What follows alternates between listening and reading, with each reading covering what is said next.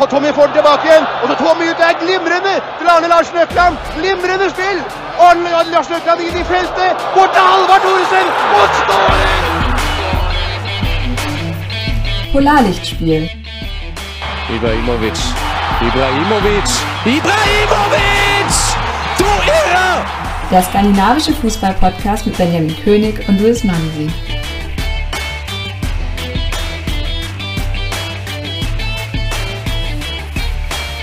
Herzlich willkommen zu einer weiteren Ausgabe von Polarlichtspiel und einer weiteren EM-Ausgabe. Mein Name ist Luis und mit mir an der Seite wie immer der Benjamin. Grüß dich. Servus, Luis. Ja, wir haben eine spektakuläre Europameisterschaftswoche hinter uns. Unglaublich, was da passiert ist, oder? Also definitiv. Ich meine, wie viele Spiele waren es, die dann am Ende in die Verlängerung gingen? Drei? Oder vier sogar? Vier, vier waren es. Eins ins Elfmeterschießen und ja, drei weitere wurden dann in der Verlängerung entschieden, aber insgesamt waren es vier, ja. Ja, Stefan Raab würde sagen, was war da denn los?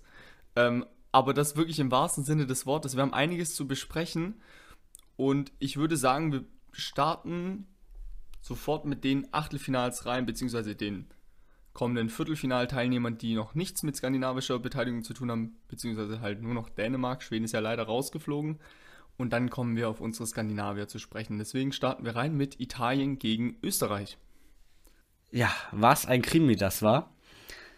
Also ich hätte nicht gedacht, dass die Österreicher so gut dagegen halten werden, dass die wirklich das Spielgeschehen zu Teilen gemacht haben in der zweiten Hälfte.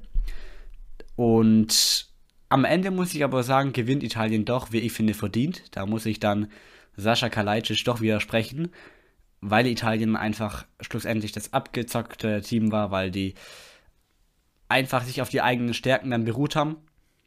Und ja, was hältst du dann von der Partie? Ja, ich fand Österreich auch überraschend stark, muss ich, muss ich gestehen. Ich hätte sie nicht so stark eingeschätzt. Klar, die halbe Mannschaft oder eigentlich die ganze Mannschaft spielt in der Bundesliga, daher kennen wir die ja eigentlich ziemlich gut. Ähm, trotzdem hat es Italien in der ersten Halbzeit dann hinbekommen, das Spiel aufzuziehen, wie sie es gerne hätten, sehr dominant. Ähm, die Abläufe haben auch gepasst, größtenteils. Ich sag mal so, wenn das Ding von Immobile reinfährt, dann haben wir vielleicht ein Spiel wie gegen die Türkei oder gegen die Schweiz das Ding fährt nicht rein. Äh, es ist ein K.O.-Spiel. Das Spiel hat sich gewendet in der zweiten Halbzeit, ganz klar. Österreich war am Drücker. Wenn, wenn Österreich das, das Tor zählt und Italien rausfliegt, kann sich am Ende keiner beschweren. Ganz ja. klar. Ähm, hinten raus in der Verlängerung kam dann aber wieder das zu Trage, was diese Mannschaft ausmacht. Sie ist sehr geduldig, sie verfällt überhaupt nicht in Panik und versucht das weiter zu spielen, was sie ähm, als Matchplan ja, sich vorgenommen haben. Und ähm, dementsprechend hätte es dann am Ende auch Belotti hatte noch die Chance aufs 3-0, dann fällt halt das 2-1. Ähm, aber ja, da ist Italien auf jeden Fall mit einem blauen Auge davon gekommen. Ja, und auf der anderen Seite finde ich dann lauter Stimmen von fast schon arrogant wirkenden englischen und französischen TV-Experten, finde ich dann schon wieder wirklich nicht gerechtfertigt, wenn sie sagen, ja gut, da hat man mal gesehen, was passiert, wenn Italien auf einen Gegner trifft, der Lust mhm. hat, das Spiel zu gestalten. Also für mich sehen die Italiener weiterhin klar zum Favoritenkreis und es ist einfach wirklich so gewesen, wenn man sich die, ich sag mal so, die letztendlichen Champions der Wettbewerbe anguckt, da einige Wettbewerbe in den letzten Jahren, dann sieht man, dass die alle ihre Spieler hatten, wo die enorm zu kämpfen hatten mit dem Gegner, der vermeintlich schwächer eingestuft war. Also, das war ja Spanien 2010, A in der Gruppenphase gegen die Schweiz, was jetzt dann auch bei dieser EM nochmal ein Duell sein wird im Viertelfinale. Und dann haben sie ja auch ganz knapp nur gegen Paraguay gewonnen. Ja, also das kannst du, kannst du einmal die ganzen, ähm, die ganzen Sieger der letzten Jahre durchgehen. Deutschland ja. hatte gegen Algerien fast das identische Spiel. Also viele haben schon eine Parallele gezogen zu 2014, die italienische Nationalmannschaft, dass es irgendwie ähnlich ist. Aber gleichzeitig sagt dir nochmal, ähm, wenn das so läuft, wie gesagt, der Schuss von Immobile geht rein oder in der Verlängerung machen die noch 3-0, dann spricht jeder davon, wie äh, souverän das war und kein Gegentor. Und da, ey, da bin ich wirklich froh, dass diese Gegentor-Kacke jetzt rum ist. Ich konnte sie nämlich nicht mehr hören. Ja. Ähm, das ist, wir spielen hier Fußball. Es geht hier nicht darum, äh, schönen Fußball zu spielen und dann wieder rauszufliegen, um Mertesacker mal zu zitieren, sondern äh, ja, die wollen das Ding am Ende gewinnen und das haben sie gezeigt, haben sich durchgesetzt, eine Runde weiter, check. Und äh, die Experten, die du ansprichst, das sind halt auch diejenigen, die gesagt haben, Italien wurde nicht gefordert. Ja. Wie ein Barthez. Und äh, gegen dieses Team ist dann Frankreich letztendlich rausgeflogen. Ganz genau, ja. Gegen dieses Schweizer Team, was die Italiener anscheinend nicht gefordert hat. Ähm, ich würde einen Haken an die Sache ranmachen. Italien weiterhin Titelkandidat. Ähm, einfach aufgrund der Tatsache, wie du schon angesprochen hast, dass sie solche Spiele gewinnen können und dazu in der Lage sind. Und äh, jetzt wartet Belgien.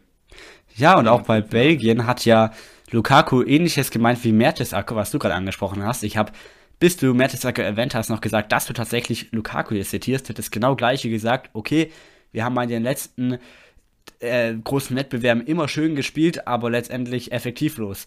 Ja, gegen Portugal war es nicht schön, aber es war effektiv. Ja.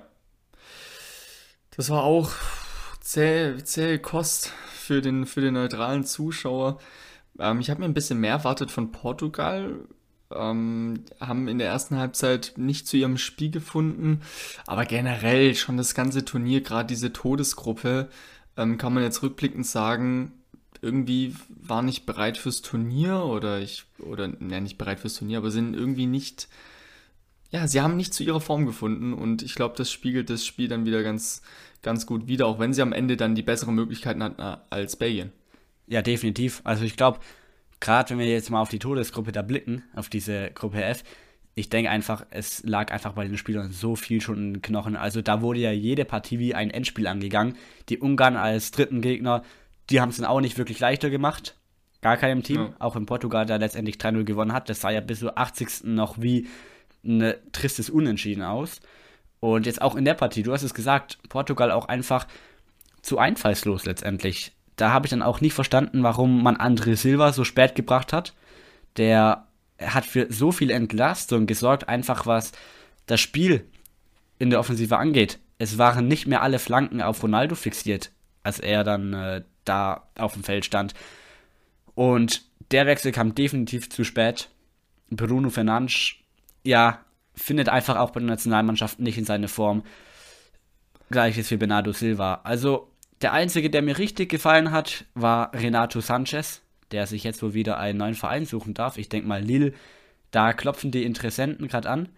Der war einfach so wichtig für das Spiel der Portugiesen. Nicht nur mit dem Ball, sondern auch dagegen. Der war immer der Erste, der angelaufen hat und immer diese ersten Passwege und Löcher zugestellt. Ja.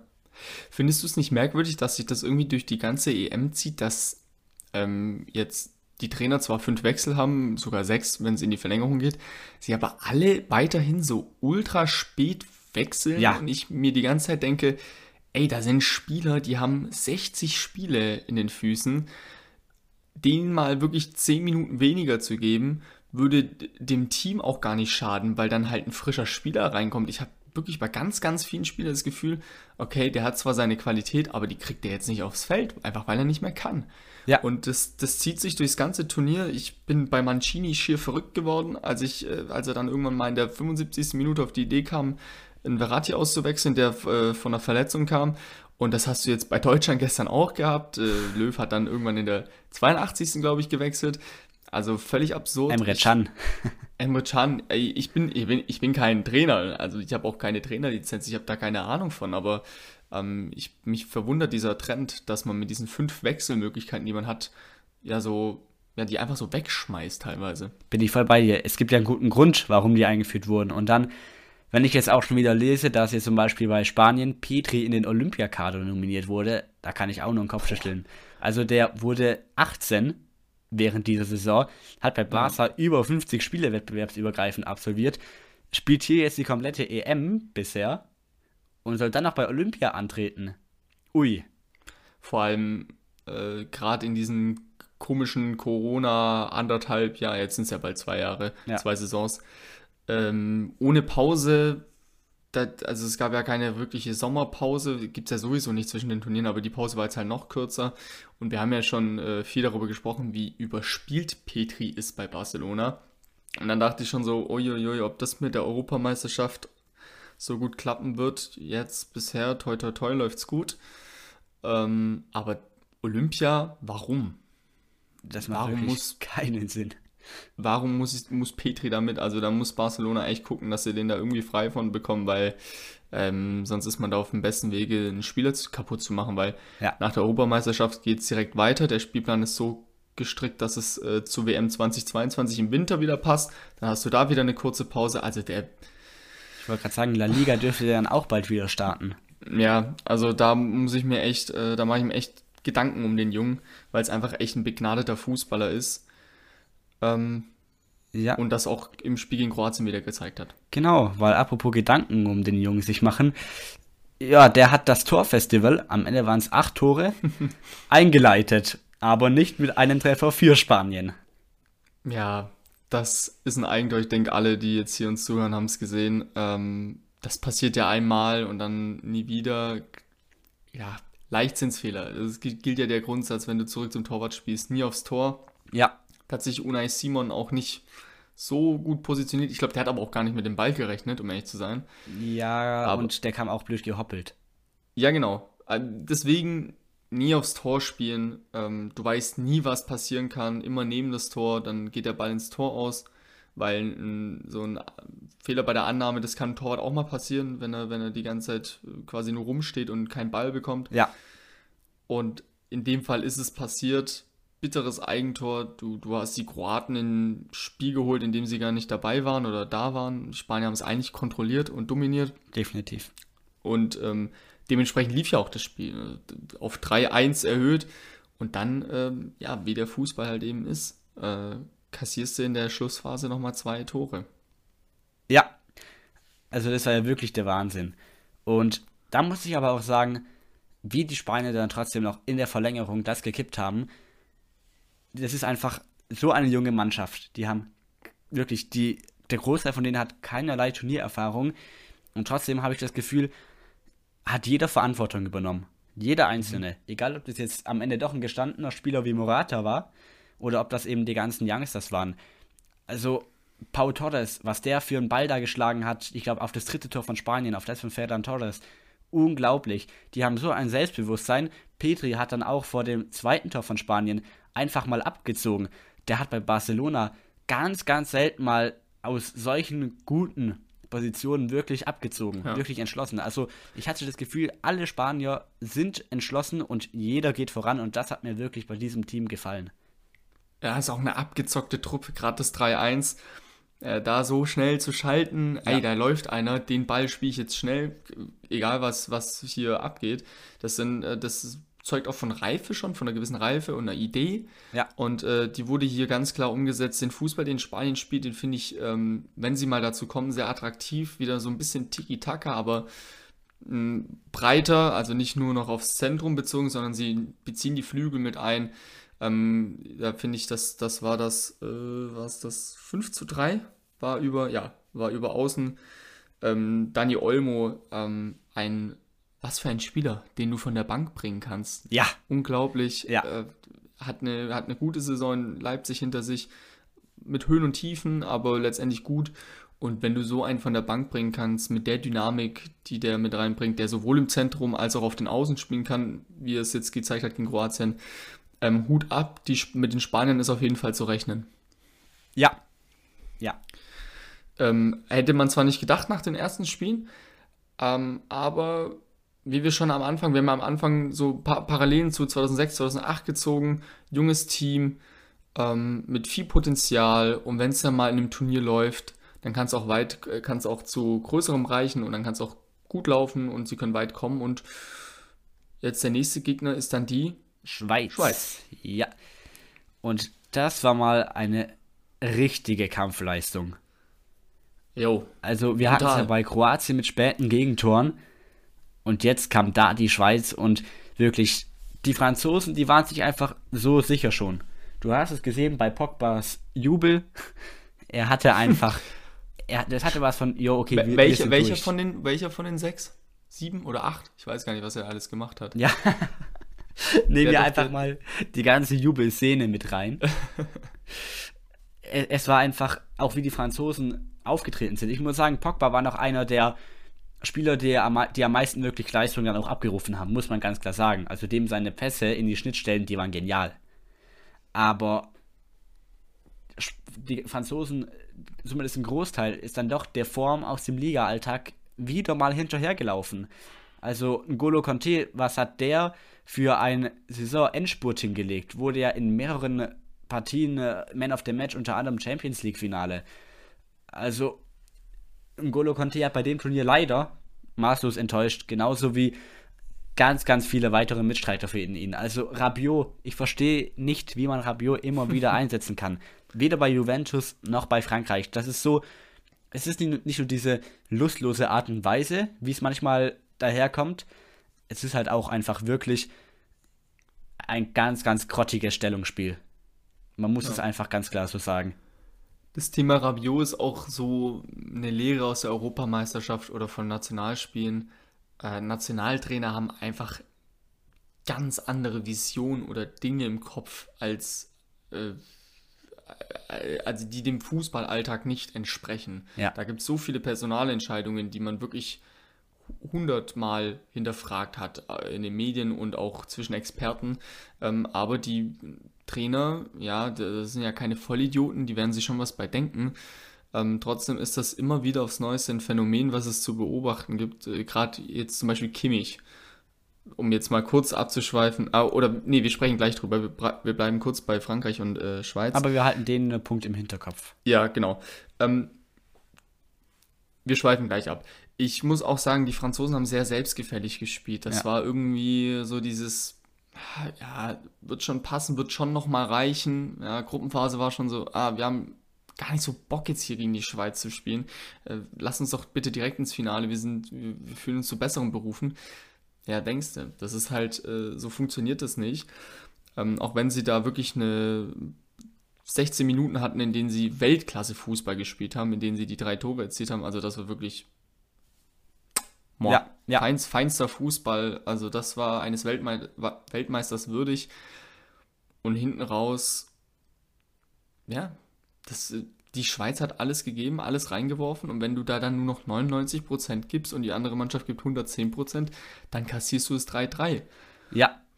Und, und Schweiz hat sich mit, mit allem, was sie hatten, dann ins Elfmeterschießen gerettet und der tragische Held, äh, tragische Held natürlich nicht, aber die tragische Figur des Abends ist dann Kian Mbappé, ähm, der in der Verlängerung noch das 4-3 auf dem Fuß hatte und dann im Elfmeterschießen den entscheidenden Elfmeter verschießt. Aber Mbappé steht auch irgendwie stellvertretend für das Turnier der gesamten Mannschaft. Einfach wie du es gesagt hast, da gibt, da wird man halt dann 99% geben. Klar, also beim Elfmeter, den klammern wir jetzt ein bisschen aus. Das ist halt einfach dann wirklich eine sensationale Parade von Sommer. Aber das ganze Spiel über schon, beziehungsweise das ganze Turnier, Mbappé hat nicht stattgefunden.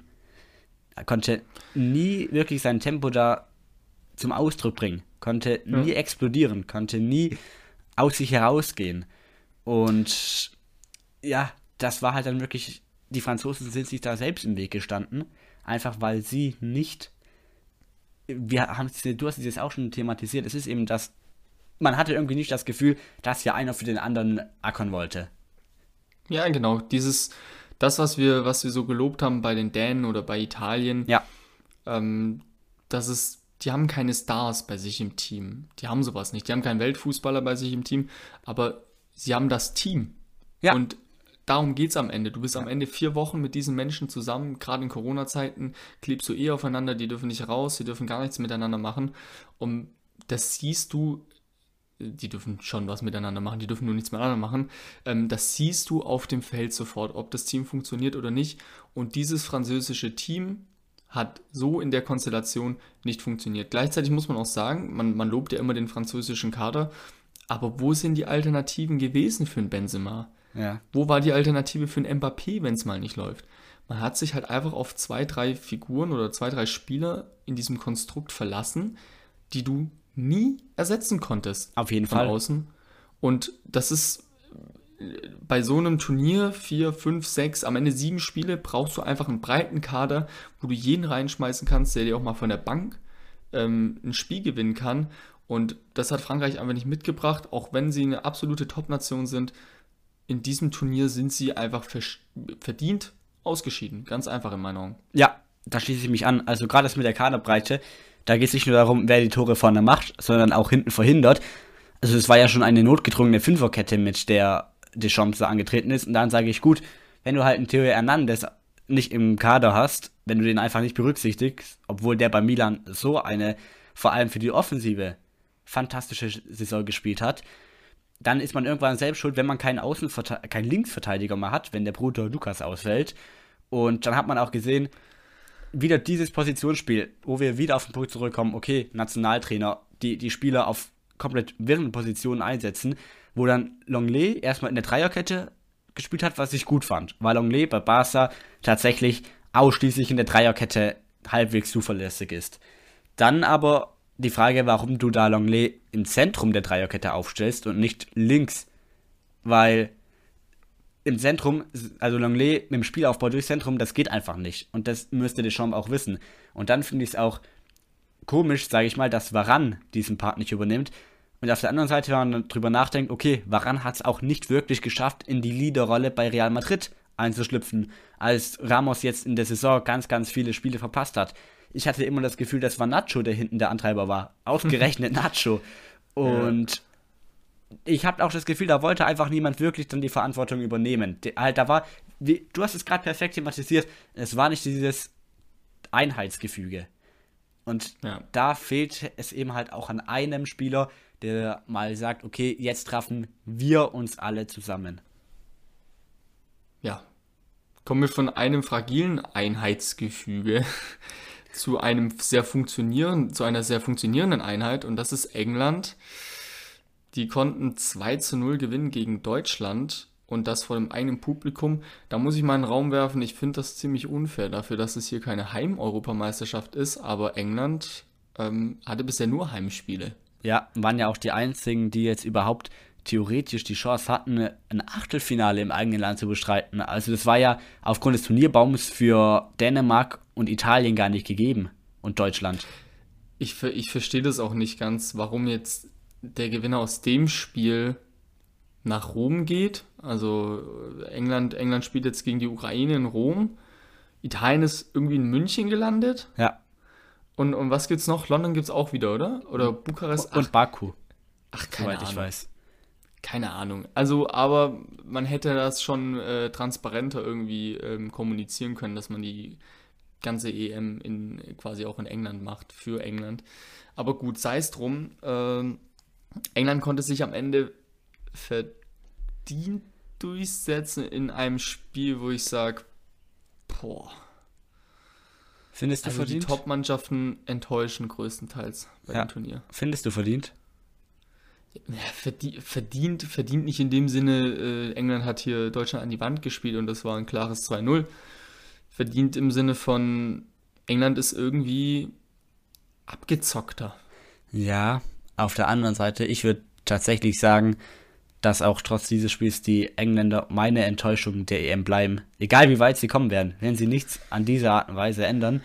Es mhm. ist einfach, ich fand es wieder sehr uninspiriert, sehr ideenlos und am Ende waren bei beiden Toren es eigentlich die deutschen Abwehrspieler, die brutale Räume da aufgelassen haben, wo dann wirklich jeder dankend annehmen kann. Meine Sicht der Dinge, dass die Deutschen sich da einfach selbst geschlagen haben, auch im Spiel nach vorne. Ich finde die Umstellung auf die Dreierkette, auch da finde ich, dass Southgate eigentlich falsch gegambelt hat, weil weder Stones noch Maguire noch Walker spielen im Verein ein bisschen Dreierkette auch nur ansatz, äh, ansatzweise.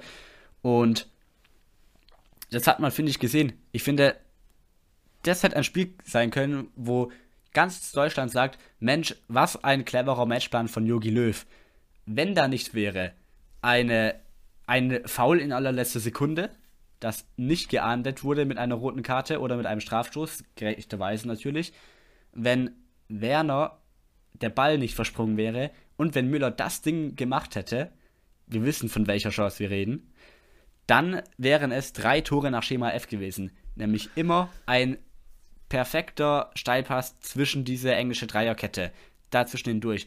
Und dreimal perfekt durchgesteckt. Und wenn das am Ende drei Tore gibt, beziehungsweise einen herausgeholten Elfer oder eine herausgeholte rote Karte, dann ist das Matchplan Yogi genial.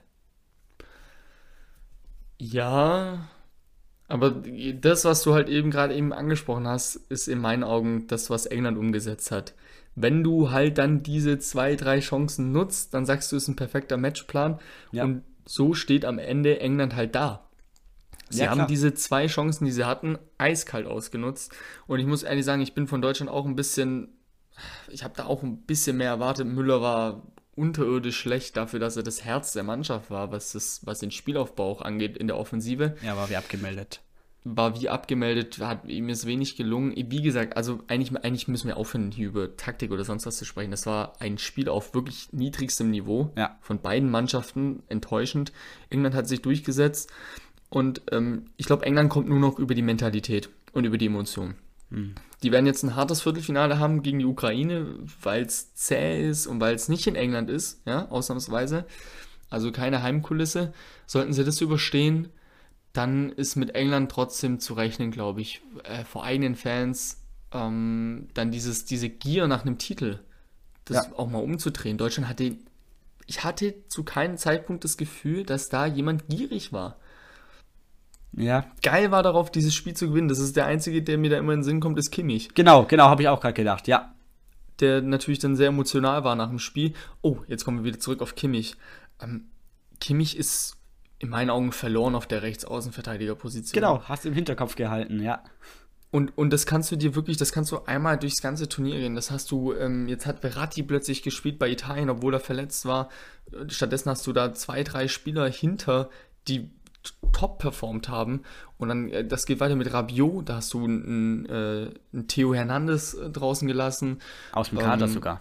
aus dem Kader gelassen und, und äh, das, das zieht sich durch, durch einmal durchs ganze Turnier, diese, diese wirklich mehr als fragwürdigen Entscheidungen. Also die Nationaltrainer haben da irgendwie andere Visionen, andere Ideen, ich weiß es nicht.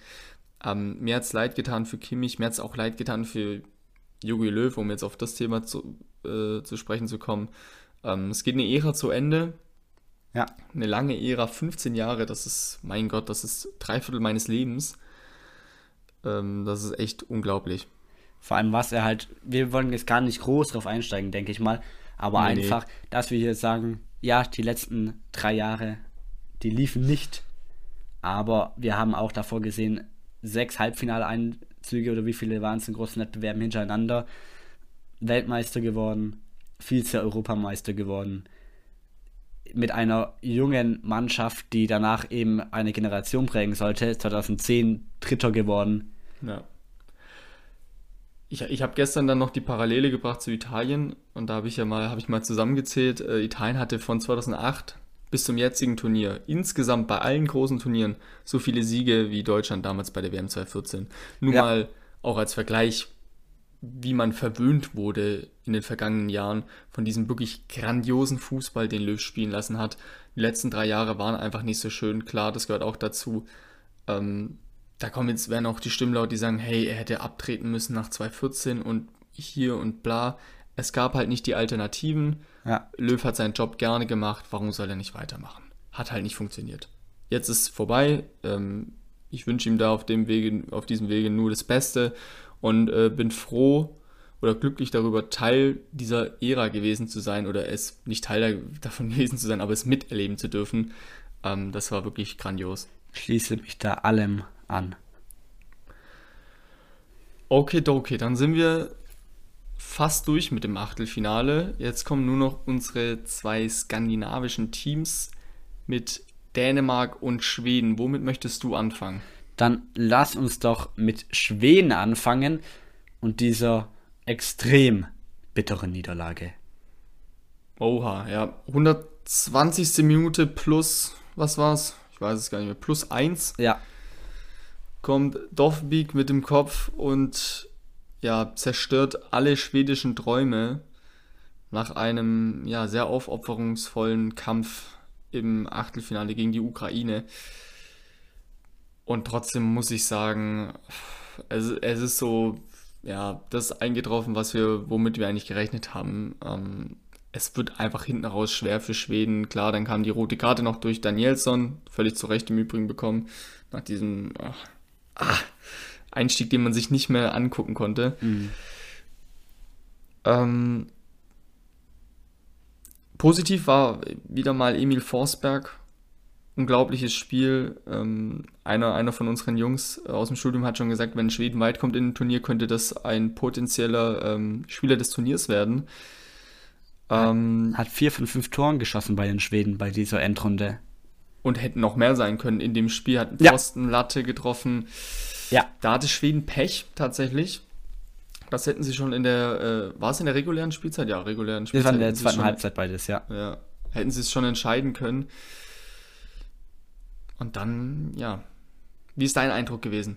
Ja, ich finde, die erste Halbzeit war noch ganz ansehlich. Ähm, da hat Schweden halt wieder das Spiel aufgezogen, was man von ihnen kennt. Es war so ein passiv fürs Anlaufverhalten, wenn sie nicht den Ball hatten, aber im Kollektiv. So, sie haben immer im Kollektiv die Aktion angegangen. Und dann finde ich auch, zum Beispiel, wenn Isaac mal den Torwart zielstrebig attackiert hat, sofort sind alle gleich mitgeschoben und haben auf die mhm. zweiten Bälle gewartet und haben die dann auch bekommen. Als dann die Ukraine irgendwann versucht hat, das zu spiegeln, konnten sich halt die Schweden, vor allem in der ersten Halbzeit, noch, wie ich finde, gut mit so One-Touch-Football eigentlich durchsetzen und sich so auch Chancen kreieren. Also gerade die belebenden Elemente Kulusewski, Isaac und Forsberg standen da natürlich im Fokus. Und da finde ich auch jetzt als Ausblick auf die nächsten Jahre, da, ja, man könnte vielleicht genau darauf aufbauen. Also es sind eben noch auch junge Spieler mit Isaac und Kulusewski. Und diesen Spielwitz, den müssen sie beibehalten bei aller taktischen Struktur. Und ich finde auch gut, dass die Schweden nach dem Einzel der Ukraine sehr gut wieder reagiert haben. Also haben sich davon ja quasi nicht vom Matchplan abbringen lassen. Und auf der anderen Seite finde ich, dass Janne Andersen sich ein bisschen vercoacht hat. Ich wollte ich wollt ihn gerade loben äh, für sein, für sein, ja, dass er, wir haben ja viel davon gesprochen, in dem 4-4-2, dieses statische System, immer höchstens Mittelfeldpressing. Ich finde es aber ganz interessant, du hast es gerade eben gesagt, wenn Isaac vorne draufgegangen ist, dann wurde daraus schnell ein Angriffspressing. Also sie haben sehr dynamisch agiert ja. in diesem 4-4-2-System. Ich finde, da haben sie sich jetzt auch weiterentwickelt, weil sie gemerkt haben, okay, nur hinten reinstellen, das funktioniert halt auch nicht bei einer Europameisterschaft. Das fand ich sehr interessant. Sie haben auch ihre belebenden Mittel mit Kulusewski, Isaac, Forsberg super eingebunden ins Spiel. Ja. Das fand ich auch in der ersten Halbzeit noch richtig gut. Aber dann hinten raus habe ich jetzt schon eben gesagt, das war echt sehr zäh, auch, auch zum Angucken, weil dann Schweden wieder so in teilweise alte Muster verfallen ähm, ist und dann nur noch über Forsberg irgendwelche Situationen kreiert wurden. Ja. Ja, klar. Also für die Zukunft definitiv die Offensive. Defensive weiß ich nicht. Da, da kommt ja dann ähm, Jahr für Jahr eine Überraschung oder irgendjemand äh, 36-Jähriges aus dem Ruhestand zurück bei den Schweden. ich, da bin ich jetzt mal gespannt, wer da noch so kommt.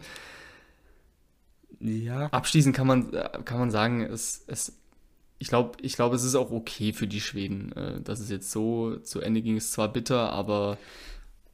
Ja. ja. Ich glaube, sie waren selbst ein bisschen überrascht, dass sie überhaupt so weit gekommen sind und, und dann dieses leichte Los bekommen haben mit der Ukraine. Die vermeintlich leichte Los, ja. Vermeintlich leichte Los.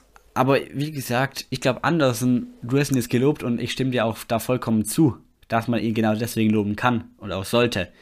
Auf der anderen Seite, ich verstehe nicht, warum Larsson wieder auf Außen eingesetzt wurde, weil bisher wurde es ja so gehandhabt, dass gegen spielerisch starke Gegner Larsson auf Außen eingesetzt wurde und gegen spielerisch nicht so die überzeugenden Mannschaften wurde er im Zentrum aufgestellt. Mhm. Und da verstehe ich ehrlich gesagt nicht, warum er heute, oder nicht heute, warum er gestern wieder auf Außen da einfach da hingestellt wurde von Andersen, weil Larsson, ich finde, er konnte sich überhaupt nicht entfalten. Und man hat nicht gesehen, warum er Kapitän ist. Das soll keine Kritik an Larsen sein, ganz im Gegenteil. Der hat nun mal seine größten Stärken im Zentrum, wenn Schweden selber den Ball hat. Und Schweden hatte oft den Ball. Und dann, wen hattest du im Zentrum? Da hattest du Olsen und Ekdal. Ich will die beiden jetzt gar nicht zu sehr kritisieren, aber es sind halt zwei absolute Sicherheitsspieler. Und es sind keine Akteure, die, die da vorne einfach mal was kreieren können, die mal einen überraschenden langen Ball schlagen, die mal wirklich einen tollen Seitenwechsel oder Diagonalball da äh, ähm, dir hin fabrizieren, sondern es sind wirklich die Spieler, die dir die Sicherheit ausstrahlen. Okay, wie ich finde, brauchst du dann in, solchem, in so einem Spiel aber nur einen davon. Und ja. Ja gut, das war, das war der Mut, den wir schon aber schon immer vermissen bei Anderson. Der Ja. hat ja so seinen Kodex, dass er zum Beispiel immer nur Isaac oder Quaison spielen lässt. Und, und das zieht sich ja durch, durch die ganze Mannschaft. Das ist sehr auf Sicherheit und auch das System sehr auf Sicherheit ausgelegt. Und ja, damit kommst du nicht weit, auch nicht gegen die Ukraine. Auch wenn du sagst, ja, die Ukraine soll erstmal was mit dem Ball anfangen, die können schon was mit dem Ball anfangen. Das haben sie Definitiv. auch gezeigt dann beim, beim ersten und zweiten Tor. Das sah sehr gut aus. Also das haben sie schön rausgespielt. Ja, Deswegen ähm, bin ich da auch auf deiner Seite. Ich kann da auch nicht so ganz nachvollziehen, was da dann die Idee war äh, in diesem Spiel, wie man versucht weiterzukommen. Was dann aber auch mit reingespielt hat, ist, denke ich mal, die rote Karte. definitiv. Und genau, das war ja auch, du hast gerade gesagt, er ist nicht mutig genug und dann auf einmal bringt er in der Verlängerung auf einmal Quaison und, äh, Quaison und Berg rein. Und dann hast du zwei Stürmer drin und ich weiß nicht, waren es eine, zwei, drei Minuten später, hast du die rote Karte. Und der komplette Matchplan ist dann wieder über den Haufen geworfen. Ja. Also es war kein leichtes Spiel, denke ich mal, aus der Sicht von Janne Andersen mit seinen Entscheidungen. Ähm, ja, Markus Berg und Quaison konnten dann natürlich zu zehnt nichts mehr ausrichten. Dann war wirklich nur noch Verteidigen angesagt. Und generell, du hast es ja schon erwähnt, gerade die Verlängerung war sowas von zäh. Also wie oft da das Medi-Team von der Ukraine auf dem Platz stand, da, da wird ja Sancho neidisch. Ja, das war echt ähm, für den neutralen Beobachter, gerade nach den Spielen, die davor waren mit, äh, mit kroatischer und ähm, französischer Beteiligung und diesem ganzen Drama, das man hatte, oh, war das schon, naja. Aber sie hätten es ja dann fast geschafft ins Elfmeterschießen, umso bitterer, Ja. dass es dann nicht gereicht hat in der 121. Minute. Aber was bringt es uns hier jetzt im Konjunktiv zu sprechen? Schweden ist raus. Die, und die Ukraine, die spielen jetzt gegen England. Oha, ja, Mann. Also das ist dann, und das, die zwei sind dann potenzielle Gegner von Dänemark, Ja. wenn sie im Viertelfinale weiterkommen sollten. Aber wir sprechen jetzt erstmal über das Achtelfinalspiel gegen die äh, Waliser. Jetzt hätte ich schon fast vergessen. Gegen Wales. 4 zu 0. Deutlich. Ja, sehr deutlich und auch sehr, sehr verdient. Also, das war ja wirklich toll. Es war zielstrebig, jede einzelne Bewegung von Dänemark. Sie haben auf das Russland-Spiel aufgebaut. Auch wenn es nicht in Kopenhagen war. Man hat irgendwie gedacht, okay, hier in Amsterdam, wo natürlich auch viele Dänen waren, hier liegt einfach wieder ein Fest in der Luft. Und das lag dann auch wirklich in der Luft. Also, das waren ja immer diese tollen Seitenwechsel. Es war, ich glaube, am Anfang hat man ja noch Wales so ein bisschen die Räume gelassen und dann irgendwann hat man quasi gesagt, okay, Schalter umgelegt, jetzt gehen wir drauf. Und es war einfach. Ja, das, war das, das war so dieses ob, obligatorische Abtasten am Anfang. Ja, Und als Dänemark gemerkt hat, äh, okay, die, die wollen ja eigentlich gar nichts, haben sie gesagt, okay, dann gehen wir halt jetzt mal wieder über in unseren Modus, äh, in dem wir irgendwelche Mannschaften überlaufen, wie sie es mit Belgien gemacht haben, wie sie es mit Russland gemacht haben. Und genauso, wie du es gerade gesagt hast, haben sie es dann auch mit Wales gemacht. Das fand ich sehr beeindruckend. Ja, und vor allem, ich habe ja gerade diese Seitenwechsel angesprochen, die kamen ja wirklich punktgenau eigentlich immer. Die waren sensationell getreten und es ist ja auch kein Wunder. Du hast ja einfach wirklich die Spieler dafür. Einmal als Verteiler waren es ja oft Heubier und Striger und auch als Abnehmer Striger und aber auch Braithwaite und Dolberg, die beide auch sehr variabel da vorne gespielt haben. Also klar, Dolberg in der meisten Zeit im Zentrum, Braithwaite auf dem Flügel, aber immer wieder haben die dann doch die Position getauscht und das macht auch irgendwie das dänische Spiel generell bei der EM aus. Immer diese Variabilität im Angriff. Ja. Vor allem die Außenverteidiger sind sehr, sehr wichtig bei den Dänen. Ähm, mit, mit Mähle, der immer wieder vorschiebt und auch wirklich was mit dem Ball anfangen kann, äh, immer wieder neue gefährliche Situationen kre kreieren kann. Das finde ich äh, sehr bemerkenswert bei ihm. Hat jetzt ja wieder getroffen, ähm, also dazu auch noch ein torgefährlicher Spieler. Äh, das gilt dann für die kommenden Gegner, ähm, ja, den da irgendwie auszuschalten. Da bin ich mal, bin ich auch mal äh, gespannt, wie man sich auf Mähle jetzt einstellen wird, weil er doch viele Freiräume bekommen hat bisher in den Spielen, in denen er Ja. gespielt hat. Und ähm, das ihm natürlich sehr geholfen hat, aber du hast vorne halt auch wirklich einen Dolberg, der zwar groß ist, aber wir haben es schon häufig angesprochen, dieser Neuner, dieser moderne Neuner, der kann halt auch mit dem Ball umgehen. Und äh, das verkörpert er genauso wie ein Patrick Schick äh, bei diesem Turnier oder Ja. noch andere. Und, oder und Darmsgaard, der wirklich so unbekümmert in, immer in diese Spiele reingeht, sagt, ich gehe jetzt ins Dribbling, ich gehe jetzt mal gegen drei rein und dann spiele ich den Pass auch in der Entscheidungsfindung. Einfach ein richtig guter Spieler. Also ich bin, du merkst, ich bin äh, sehr beeindruckt von dieser Mannschaft. Nee, also absolut zu Recht auch. Und die drei Spieler, die du gerade genannt hast, perfekt. Gucken wir doch mal auf das 1 zu 0. Wichtiger Raumgewinn von Mähle mit einem ganz, ganz starken Pass auf Damesgard. Also ich finde, das war so der Öffner. Von da an habe ich gedacht, okay, jetzt wird es gefährlich. Mähle, Raumgewinn und dann Damesgard, tolle technische Drehung. Und Dolberg, der Schuss war dann auch Poesie. Pur, Poesie pur, wow. Ja, Satisfying, wie der da hinten schön ins Eck. Und, und dann gab es ja auch wirklich danach Powerplay von den Dänen. Die sind ja wirklich draufgegangen auf den gegnerischen Torwart. Ich meine, Ward, der musste ja dann den Ball irgendwann ins Ausschlagen immer wieder. Das ist das Einzige, was ich bei diesem Turnier noch ein bisschen vermisse, ist Mhm. dieses wirklich dieses Powerplay einer Mannschaft. Das hat bisher nur Dänemark so richtig aufs Feld bekommen.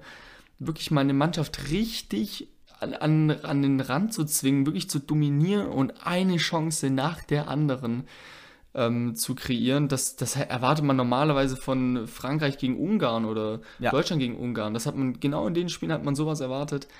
Nichts. Wie gesagt, die Top-Teams bisher echt hm, dafür Dänemark, wow. Unglaublich. Ja, Äh, spielerisch machen die so viel Spaß. Klar, Wales war an diesem Abend auch einfach defensiv unorganisiert. Klar, Wales ist nicht der Gegner, Russland auch nicht.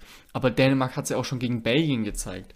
Ja. Und deswegen sage ich, äh, Achtung vor den Dänen, ähm, die wissen auf jeden Fall auch was mit dem Ball anzufangen. Also da zu sagen, wir geben jetzt mal den, den, den Ball und dann gucken wir mal, was die damit anfangen und wir kontern, das funktioniert nicht.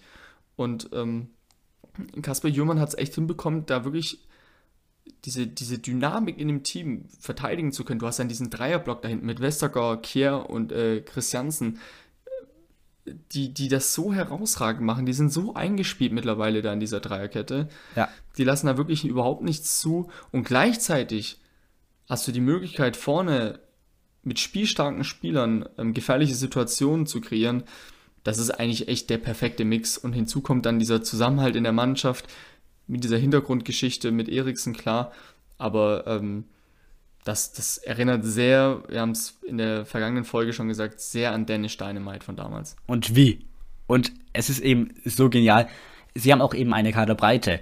Wenn du dann eben den Luxus noch hast und einen Matthias Jensen von der Bank bringen kannst, der sofort aufmerksam gemacht hat. Ich finde, gegen Russland war schon sehr, sehr ansehlich. Man hat sofort gesehen, wie technisch stark er ist, wie technisch versiert er eben auch auf dieser Bühne dann auftreten kann. Und dann trifft er hier erstmal aus einem Wahnsinnswinkel und mit einer ganz, ganz skurrilen Schusshaltung dem Pfosten. Und dann legt er doch das Tor von Mähle so genial vor. Also wirklich Raum erkannt, den eben Mähle da wieder auch gesehen hat. Und das ist genau das Mähle-Spiel bei Bergamo. Wir haben es auch viel bei den Deutschen gesehen. Immer wieder die Bälle in den Strafraum an langen Pfosten zu Gosens. In dem Fall kam der von Jensen perfekt auf Mähle, Teamkollege von Gosens bei Bergamo. Es ist einfach dieses Muster. Und da kann man dann auch sagen, dass in jeder Mannschaft ein bisschen Atalanta steckt. Ja, stimmt. Überall ist irgendwo Atalanta. Es sind viele Atalanta-Spieler jetzt auch im Viertelfinale. Ja, und Atalanta hat die Spieler, die die meisten Tore, äh, die, der Verein, der die meisten Spieler mit Toren gestellt hat, die meisten verschiedenen Spieler mit Toren, das ist Atalanta neben Manchester City bisher. Wer hat denn da das getroffen? Pessina, Pessina. Mähle, Richtig, Pessina, Melle, Gosens Gosens, oh ja. und zwei weitere. Ich kann sie dir sofort sagen. Davor können wir ja noch weiterreden, dass einfach die Dänen auch immer einen Schritt schneller als die Waliser waren. Gerade Heubier. Ja, die waren einfach im Kopf auch einfach irgendwie fitter, mehr da. Aber Wales war generell das ganze Turnier schon ähm, ja irgendwie nicht, nicht in der Form, wie sie vor fünf Jahren mal waren. Ich muss jetzt noch eine Lanze für Martin Braithwaite brechen. Ja. Ich, ich, ich, ich muss mich entschuldigen. Ich muss mich wirklich entschuldigen. Ich, ich hate ihn echt seit Wochen und Monaten. Ähm, was ein geiler Typ. Wie der sich, wie der sich für Dänemark äh, in jeden Zweikampf, in jedes Dribbling, in jeden Schuss reinschmeißt, äh, der, der hat mir schon fast leid getan, dass er da nicht mal das Tor getroffen hat, hat dann am Ende das verdiente verdiente Tor noch bekomme äh, zum 4 zu 0. Ähm, ja, ich bin, ich bin beeindruckt von ihm tatsächlich, weil genauso stelle ich mir einen Flügelspieler vor, der 90 Minuten Vollgas gibt auf seiner Seite und äh, nicht aufgibt und ähm, ja, dann auch sich damit belohnt. Ja, wirklich. Also man muss sagen, er hat einfach auch Verantwortung übernommen. Er ist derjenige, der vorangegangen ist. Das muss man einfach ganz klar so sagen. Und, und, und da muss ich ja einfach, einfach festhalten, er hat es irgendwie bei Barca schon gezeigt. Also ich finde natürlich, man kann jetzt seine Leistung bei Dänemark nicht mit der von Barca vergleichen, aber wenn er bei Barca auf dem Platz stand, dann hat er trotzdem Verantwortung übernommen. Ich erinnere mich an ein Gruppenphasenspiel, Barca gegen äh, Kiew in der Vorrunde die, äh, der letzten Saison. Und natürlich, Barca hat er mit der B11 gespielt. Sie haben einen Elfmeter zugesprochen bekommen und wer hat den ganz selbstbewusst sich geschnappt und verwandelt auch? Martin Braithwaite. Ja, das ist generell ein sehr selbstbewusster, äh, äh, ja, selbstbewusster Kollege, der damals auch gesagt hat, er übernimmt die Neuen bei Barcelona, als wenn es das Selbstverständlichste der Welt wäre, ja. dass er jetzt die Neuen bekommt. Er hat jetzt auch, ich, ich bin hier kurz in die App rein, der hat jetzt auch eine Durchschnittsnote, Kickernote von 2,1. Das Wahnsinn. ist verdammt gut. Wahnsinn. Das ist verdammt gut. Ja. Und, und das nicht nur wegen diesem einen Tor, sondern weil er wirklich für das Spiel der Dänen ähm, sehr viel arbeitet und einiges dazu beiträgt. Also ähm, sei, es, sei es diese Flügelwechsel, die du schon angesprochen hast, ähm, aber auch die Triplings, die ich angesprochen habe, ähm, aber auch er hat viele Torschüsse, er ist sehr beteiligt am Spiel, der ist nie offline, nie abgemeldet, der ist immer da. Ähm, ein ganz, ganz wichtiger Faktor im Spiel der Dänen und deswegen wird er wahrscheinlich auch jetzt das nächste Spiel von Anfang an spielen, komme was wolle. Ja, nee, also wirklich. Und ja, vielleicht guckt ja auch Barca drauf. Die haben jetzt natürlich sehr viel auf dem Transfermarkt getätigt, aber Braithwaite bleibt einfach eine Option. Oder, oder bleibt eben dann jemand, der viel Geld einspült in die Kassen der Katar. Das kann natürlich auch sein, wobei, ah, schon 30. Ja, gut. Ah. Aber er zeigt, wie lebendig er eben ist, welche Sprints er angeht. Und er steht auch, finde ich, stellvertretend dafür, wie es spielt er denn, dass sie ganz, ganz breit aufziehen. Mhm. Sie machen das Spielfeld ja unglaublich breit. Ja. Ähm, das ist, wie ich finde, einfach noch so ein Faktor. Übrigens bei Atalanta, ich habe die Statistik gefunden, aber da wurden mir nur die fünf City-Spieler namentlich angezeigt. Hm. Wer mir aber da noch in den Sinn kommt, stimmt, einer war noch Miranchuk von Russland. Ah, okay. Nur das dazu. Ich gerade überlegen, ob einer von den Niederlande. Das sind ja so viele Holländer, aber nee. Freuler vielleicht für die Schweiz. Hat Freuler getroffen? Stimmt, Freuler, Freuler könnte sein. Malinowski war es nicht? Ja, gut. Ja, sei es drum. Jetzt blicken wir mal in die Zukunft. Dänemark trifft im Viertelfinale auf die Tschechen und darüber haben wir noch gar nicht gesprochen, über das Spiel. Nee. Ähm, wollen wir jetzt auch gar nicht großartig. Ähm, wir gehen trotzdem auf die Tschechen kurz ein. Die Stärke, äh, Patrick Schick. Ja, Patrick Schick vorne, aber hinten, um Patrick Schick zu bedienen, musst du dir hinten die Null halten oder musst du so wenig wie möglich reinlassen. Und da wird es vielleicht ein bisschen interessant und ein bisschen schwerer für Dänemark, weil die Tschechen haben ja gegen Holland quasi Manndeckung gespielt. Und zwar moderne Manndeckung. Also die haben ja alle Räume zugemacht. So häufig musste der Ball zu Stecklenburg zurückgepasst werden. Und ich finde, wir können festhalten, Dänemark hat dann das tschechische Spiel gut, hat sich dann gut adaptiert, wenn Schmeichel keine Rückpässe bekommt. Hm, okay. Weil das Dann eben. hat man auf jeden Fall mal einen Indikator, auf den man achten kann. Ja, weil das war wirklich so ein Ding. Stecklenburg, natürlich spielerisch nicht so stark wie Schmeichel, hat auch wirklich jeden langen Ball in Richtung Dumfries geschlagen. Das haben die Tschechen natürlich auch irgendwann gemerkt und haben ihn gedoppelt. Sowieso können wir uns eigentlich viel darauf einstellen, dass die Tschechen doppeln werden. Also, sobald Heubier mal auftritt, oder ein anderer Mittelfeldspieler, aber es ist ja in der Regel Heubier, der dann auch mit dem Ball am Fuß was macht, um da eben Raumgewinne zu erzielen. Dann wird sofort sein Spieler natürlich zu ihm kommen, aber auch wahrscheinlich der von Delaney. Und der rückt dann aber so genial auf ihn drauf, dass er noch den Passweg zu Delaney zustellt. Also das haben sie gegen Holland auch ganz, ganz stark gemacht, dass sie diese Wege zugemacht haben. Ähm, das wird schwer sein. Sie, die Tschechen, die sind manchmal stümperhaft, manchmal taktisch in den, äh, clever in den Zweikämpfen. Also man sollte auch auf jeden Fall die Standardsituationen meiden. Was ich auch ähm, interessant fand, war, dass die Tschechen mit unglaublich viel Tempo kommen können ähm, über die Ja. Außen. Ich hatte das gar nicht so auf dem, auf dem Schirm, aber gut, das sind auch Spieler, muss ich ehrlich sagen, ähm, die verfolge ich nicht. Äh, wenn ich da jetzt mal in Angriff gucke mit Lukas Masopust äh, oder ähm, Sevcik, die spielen beide bei Slavia Prag. Ja klar, das verfolgt. Das, das hast du, das verfolgst du nicht. Ähm, ganz interessant, doch, den kennt man, das ist ähm, Adam Loschek, aber kenne ich auch nur durch FIFA, weil er so ein gutes Potenzial hat. Den fand ich sehr erfrischend, als er reinkam. Ja. Ein sehr physischer Spieler mit unglaublich viel Tempo, auch erst 18 Jahre alt. Also die Tschechen haben ein junges Team beisammen. Und ähm, die Dänen müssen vor allem, glaube ich, wirklich auf die Konter aufpassen. Ja. Äh, damit haben die Tschechen dann die Dänen, äh, die Dänen, sag ich schon, die Niederländer am Ende geknackt. Und das hätte dann auch 2-3-0 ausgehen können, klar, auch weil es, äh, 2 2-0 ist es ja ausgegangen, Gott, bin ich durcheinander. Hätte auch 3-4-0 ausgehen können, klar, die Niederländer haben dann natürlich auch aufgemacht und waren einer weniger. Ähm, aber ich glaube, so, das ist, wenn ich das mal erahnen kann, das, was die Tschechen auch spielen wollen, auf Konter. Ja, genau. Dann, wenn wir aber auch gucken, wie die Dänen sich darauf einstellen können, nicht nur auf die Konter, sondern generell auf eine sehr physische Spielweise, dann denke ich eigentlich, klar, vielleicht wird wieder, also jetzt ist halt echt spannend, welcher Stürmer jetzt spielt. Dolberg hat überzeugt, Paulsen war wegen einer leichten Muskelverletzung am Oberschenkel raus. Okay, wir wissen aber auch, was Paulsen bisher geliefert hat und was er kann. Wind immer noch auf dem Zettel.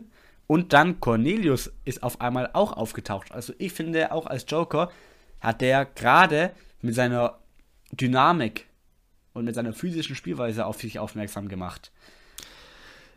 Also ich kann mir vorstellen, dass Darmscore wieder rausrotieren wird. Ja, aufgrund der Tatsache, dass halt Dolberg wirklich dieser klassische Neuner ist, mh, klassische moderne Neuner, dieser Mix, ja, dieser schöne, ähm, kann ich mir vorstellen, dass, dass Paulsen wieder ähm, auf diese abgekippte äh, Flügelposition geht, hinter, hinter, die, hinter die Spitze, was jetzt Darmskar gemacht hat. Aber ich bin ehrlich, ich weiß es nicht. Äh, Wenn Ka- Kasper Jumann ist einer, der hat einen ganz klaren Plan und da kann es auch sein, dass dann Dolberg und äh, Darmskar draußen sind und dann spielen Paulsen und äh, ein Cornelius, wie du es schon gesagt hast. Also Ja. das, da würde ich mich gar nicht festlegen jetzt gerade in der Offensive.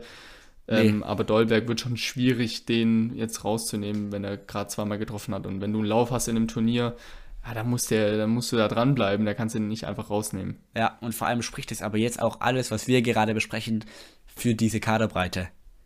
Dass du diese Absolut. Qual der Wahl hast, diese Luxusprobleme. Und nochmal auf, ganz kurz auf, um auf Cornelius zu kommen. Wir haben ja gesehen, wie physisch er eben gut die Spieler von Wales gebunden hat, wie er da auch Räume erschaffen hat, wie er da das Tor von Brave Raid aufgelegt hat, weil alle sich an ihm orientiert haben, auch wenn das sehr luftig verteidigt war. Aber auch, ich kann mich erinnern, in der Saison 2019-20 hat er für Parma in zwei Spielen einen Dreierpack erzielt. Beides war gegen Genua. Und Genua spielt mit einer extremen Körperrobustheit. Das ist einfach bei denen so. Wirklich, das zieht sich mittlerweile seit Jahren. Und deswegen, vielleicht ist es gegen die Tschechen so ein Geheimmittel, dass du da wirklich einen robusten Angreifer bringst, einen Bulligen mit Cornelius von Beginn an oder dann erst später. Ich denke, er wird spielen. Cornelius von Anfang an. Nicht ja, von Anfang an oder ob er ihn später bringt, aber ich denke, früher oder später wird er an Also diesem Spiel ja, teilnehmen. ja, doch. Das glaube ich auch. Das glaube ich auch. Dass, äh, die, die Möglichkeit äh, lässt sich Jumann nicht nehmen. Ähm, oder der lässt er sich nicht berauben. Ich glaube, da wird er dann eher auf einen äh, Wind verzichten, der ja, Ja. Pf, leider bisher nur einmal die Möglichkeit bekommen hat, äh, zu beweisen, was, was, was er drauf hat und äh, die nicht nutzen konnte. Und jetzt machen es halt andere besser. So ist es halt bei einem Turnier Ja. machst du nichts, auch wenn er ein großes Talent ist, der hat ja noch genug Zeit und genug Turniere vor sich. Definitiv, ja. Gut, Gut, dann- dann, äh, ja, dann, dann freuen wir uns auf dieses Viertelfinale. Dänemark spielt am Samstag, den 3. Juli um 18 Uhr. Findet das Spiel statt im Olympiastadion von Baku. Also wieder eine lange Reise. Aber sei es drum, darüber müssen wir, glaube ich, nicht mehr diskutieren, wie fragwürdig das ist. spielen gegen die Tschechen und das parallel Viertelfinale, oder parallel, aber das andere Viertelfinale ist dann Ukraine gegen England und einer der potenziellen Gegner in einem möglichen Halbfinale. Und ich hoffe, wir melden uns dann am Montag wieder Ja. mit der Nachricht, dass Dänemark ins Halbfinale, hoppa, da verspreche ich mich, ins Halbfinale eingezogen ist. Das wäre wirklich sensationell. Fast so sensationell wie, um darauf kurz zu, sprechen zu kommen, unser Tippspiel. Ja, hm, Gestern Ah. null Punkte, wir beide. Ja, naja, also seitdem wir, wir hätten nicht drüber sprechen dürfen, weil seitdem geht's äh, ja steil bergab bei mir. Ich bin mittlerweile abgeschlagen hinter dem ersten Platz. Du bist noch Dritter. ja, aber auch noch ganz knapp so. Ich habe dir einen Tipp vergeigt. Hab dir bei Tschechien gegen Holland eine böse Prognose äh, gegeben. Ja, ich habe ich hab noch in die Gruppe geschrieben, ähm, das sind heute beides Ergebnisse, die können so oder so ausgehen. Ja, ich habe ähm, so getippt, wie es die Quoten äh, mir, ja wohl Belgien, Portugal, da habe ich ein bisschen gegambelt, aber ja, Tschechien, ich hatte es irgendwie, ich hatte irgendwie im Gefühl, aber unbegründet, total unbegründet. Ähm, und trotzdem ist es so ausgegangen. Ja, da habe ich ein bisschen Boden verloren bei dem Portugal-Spiel. Aber gut, wa- was willst du machen? So ist das Tippspiel, kannst ja nicht alles richtig haben. Dafür, dann, dann hoffen wir einfach mal, dass wir dich, äh, wir haben dich ja noch als Stuttgarter Vertretung da vorne drin. Äh, da schicken wir dich ins Rennen und ich hoffe, du holst da auf, auf jeden Fall was noch ab. Jetzt ist der Druck da. Also jetzt habe ich mehr Druck als Ja, ja. alle Viertelfinalisten. Welcher Druck? Da vorne haben Leute eins unentschieden getippt in einem K.O.-Spiel. Also mach dir keine Gedanken, falls es nicht funktionieren sollte. oh Also Mann. Glückssache. Naja, Glückssache wird es dann hoffentlich, nicht hoffentlich, können wir am Ende sagen, dass alle, die ins Halbfinale einziehen werden, das auch durch Leistung gemacht haben. Und ja, wem außerhalb Dänemarks ich es jetzt gönne von den Außenseitern, ist vor allem einer Person und zwar Shevchenko. Um das nochmal abschließend zu sagen. Ja, wer nicht? Wer nicht? Ist ein sehr beliebter Spieler, glaube ich, äh, vor allem bei uns beiden. Ja, Aufgrund der Geschichte. und dann kommen wir hoffentlich nächste Folge mehr auf ihn zu sprechen, detaillierter. Ja, das war's dann eigentlich auch von mir. Von meiner Seite auch. Und dann wünsche ich euch wie immer eine schöne Fußballwoche und wir hören uns dann bei der nächsten Ausgabe wieder. Macht's gut. Ciao. Bis dann.